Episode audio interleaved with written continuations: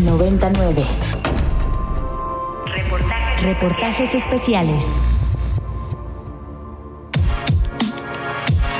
Cuando te mencionan a Cervantes, piensas en gigantes o molinos, en novelas de caballería e incluso en tu maestra de literatura de la prepa, pero te apostamos a que no piensas en un ceferezo. La directora Sandra Carrasco Aguirre no solo dirigió una obra de teatro actuada por personas privadas de la libertad, sino que presentó la puesta en escena ante un público internacional en la Universidad de Guanajuato en el marco de la edición 47 del Festival Cervantino. Los Horizontes de la Marcha se volvió un proyecto teatral que apostó, como el Foro Shakespeare en la Ciudad de México, por el arte como una forma de lograr la reinserción social. La obra basada en el Quijote de la Mancha fue actuada por 80 personas privadas de la libertad. La música fue sacada por oído y la adaptación fue hecha por el actor que interpreta al Quijote. La directora asegura que gracias a la armonía que se generó en el grupo, a veces olvidaba que se encontraba trabajando en una prisión y que admira profundamente el trabajo realizado por los actores. Yo no puedo adjudicarme y decir, sí, fui la directora, no, porque al final todos ellos apoyaron en la dirección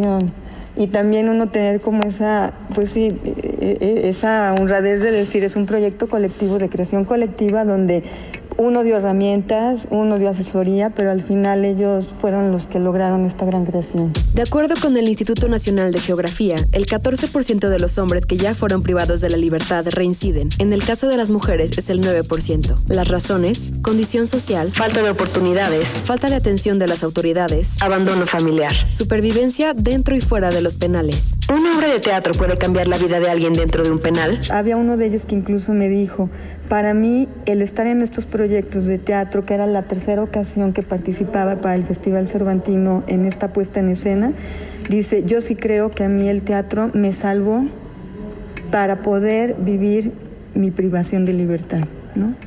O sea, me salvó la vida a mí el teatro al estar aquí en el Ceferezo. Y, la verdad es que sí creo que en este proceso que les da de liberación es poco a poco también hacerles ver lo que hay afuera, ¿no?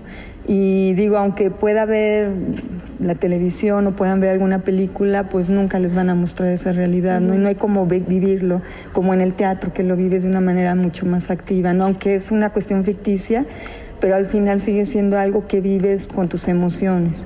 Ya lo dijo Sandra, no es la primera vez que el público del Cervantino ve una obra en un ceferezo y parece que los proyectos culturales como guía de reinserción están cada vez más latentes en la sociedad civil mexicana. Yo sí soy una convencida de que existe la reinserción cuando hay toda una serie de programas que cobijan y que asisten a las personas que han sido privadas de su libertad, por cual sea el motivo. Sin embargo, cuando no hay todo un aparato que permita realmente esta contribución y de manera tiene que haber programas eh, en, todos los ámbitos, ¿no? desde lo psicológico, desde lo laboral, desde el trabajo eh, afectivo, desde el trabajo social, etcétera, etcétera, y el arte que también contribuye, yo sí creo que sí existe la reinserción y la verdad sí estoy muy convencida de eso. ¿Crees en la cultura como conducto para la reinserción social? Arroba Rox Aguilar-bajo. Investigación. David Obando y Rox Aguilar. Voces. Valeria Maya y Rox Aguilar. Coordinación. Chuy González. Para más contenidos como este, descarga nuestra aplicación disponible para Android y iOS o visita ibero909.fm.